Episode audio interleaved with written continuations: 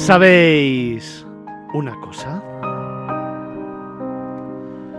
Un sábado más venía hacia la radio pensando en qué os iba a contar y cómo iba a empezar este editorial esta mañana, estas cuatro horas de radio para ese más de medio millón de seguidores que tenemos. Y esta vez, esta vez lo tenía fácil. Y digo esto porque esta semana he tenido la inmensa responsabilidad, pero sobre todo el gran placer de estar en una ciudad maravillosa, de estar en un lugar único, de estar en Málaga. En esta ciudad tan bonita y que tanto ha crecido y tan bien ha hecho los deberes, convirtiéndose en un destino turístico único, se ha celebrado el Congreso de la Federación de Campings de España. Y como digo, he tenido el enorme orgullo y la infinita responsabilidad de compartir tiempo con todos ellos, de presentar el Congreso y también la gala de entrega de los premios del turismo el jueves por la noche. Y esto que podría parecer un mérito, para mí, sin embargo, ha sido un aprendizaje. Y por eso os lo quería contar. Nada más lejos que presumir de haber tenido dos días intenso de trabajo rodeado de personas únicas, nada más lejos. Lo que hoy os quiero contar es que ha sido un momento de aprendizaje infinito en el que me he sentido cada día, bueno, no, cada minuto y cada hora que he compartido con los propietarios de los campings de España, como digo, me he sentido más pequeño. Y lo digo porque he aprendido cómo la unión, eso que tanto defendemos aquí en este programa, hace la fuerza. Cómo de verdad cuando se cree en algo, se lucha por algo, al final nos lleva al éxito. Cómo esta gente es absolutamente diferente. Fijaos, el martes cuando llegaba por la noche me crucé a la presidenta, me la presentaron, a Ana Beriaín. Fue un encuentro muy fugaz, muy fugaz, pero fue un encuentro extraordinariamente importante que me marcó. Y os cuento esto porque, bajo las mascarillas que aún seguimos teniéndolas, Ana esbozaba una gran sonrisa de ilusión. Ana me contaba que estaba feliz por volver a celebrar el Congreso que se había tenido que paralizar en estos meses debido a la pandemia. Me contaba feliz con una sonrisa que, que me trasladaban sus ojos, que no su boca, me contaba que la gente de los camping es gente diferente, es gente totalmente hecha de otra pasta, es gente especial.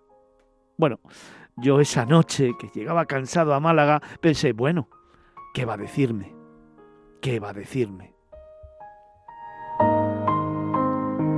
Sin embargo, y no sé por qué, Tomé el ascensor para subir a mi habitación y descansar un poco, preparar el día siguiente, preparar las siguientes mesas redondas, preparar las ponencias y preparar eh, mi intervención. Y me subí con esa frase en la mente. Se me había quedado grabada, no sé si fue por la forma en la que me lo dijo, no sé si fue por el contenido, no sé si fue por la espontaneidad, no sé si fue por la sinceridad, no sé si fue porque era algo absolutamente honesto, pero es verdad que, se, que me quedó grabada. Subí y solamente pensaba en ello, y fue precisamente lo que me dio pie a pensar en cómo quería comenzar el Congreso el miércoles. Pero... Pero es que cuando bajé al día siguiente, ya en el desayuno a las 8 de la mañana, me di cuenta que lo que me había contado Ana era cierto. Es que están hechos de otra pasta, es que es un colectivo que realmente ha apostado por el sector del turismo, ha apostado por la evolución, ha apostado por la ilusión, por el compañismo y sobre todo por hacerse fuertes ante una escisión que se produjo hace tres años, sin venir a cuento, con una estrategia que realmente dividía a un sector en lugar de unir. Qué mal lo hacemos en España tantas veces. Y sin embargo ellos decidieron seguir adelante, trabajar, poner un granito de arena y hacerse más fuertes.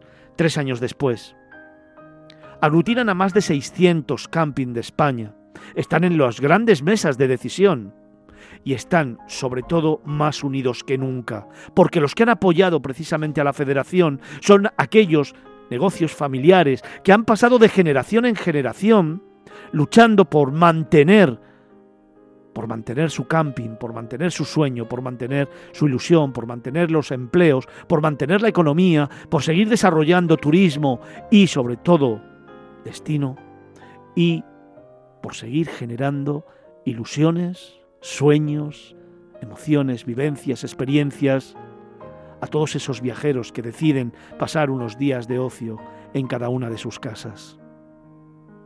Ayer yo pensaba que realmente merecía la pena dedicarles un poco de tiempo, que merecía la pena ensalzar lo que yo había vivido el miércoles y el jueves. Y es que el colofón a estas jornadas, a este congreso en el que se habló de digitalización, en el que se habló de sostenibilidad, de comercialización, de comunicación, en el que se habló de promoción, en el que se habló de redes sociales, en el que se habló de jóvenes, que son los que tienen que continuar los sueños de las generaciones anteriores, en el que se habló de un comportamiento exquisito de cada uno de los de los camping que forman la federación, en el que se habló precisamente de competencia desleal, en el que se habló de desarrollo y en el que se habló también de las nuevas tendencias y transformación digital, como digo, el colofón a todo ello fue el jueves por la noche, en la gala de entrega de los premios, en la que os voy a radiografiar solo una idea. Eran las diez y media de la, noche y había una décima categoría sorpresa, un décimo premio. De pronto me tocó invitar al escenario a cuatro mujeres, a cuatro grandes mujeres. La bisabuela, la abuela, la madre y la hija. Cuatro generaciones, cuatro generaciones que han hecho que los camping en su generalidad, pero sobre todo uno en particular, hayan seguido la estela de un sueño, de un trabajo y sobre todo hayan hecho cada vez más grande este sector. Ayer nos dieron una lección, nos dieron una gran lección. Ayer, en la gala de los premios, en la gala del turismo, en la gala de los camping, Ayer más de una lágrima se vertió. ¿Y sabéis por qué?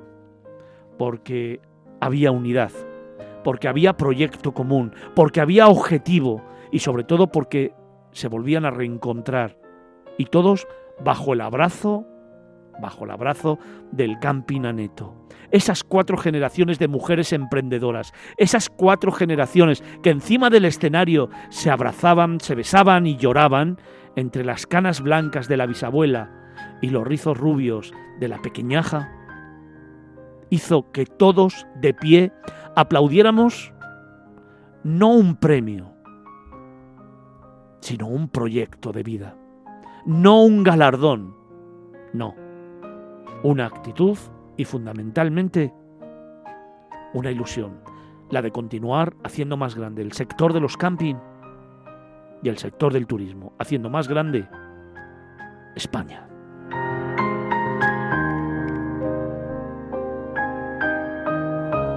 La mirada de Fernando Balmaseda. Miradas Viajeras, Capital Radio.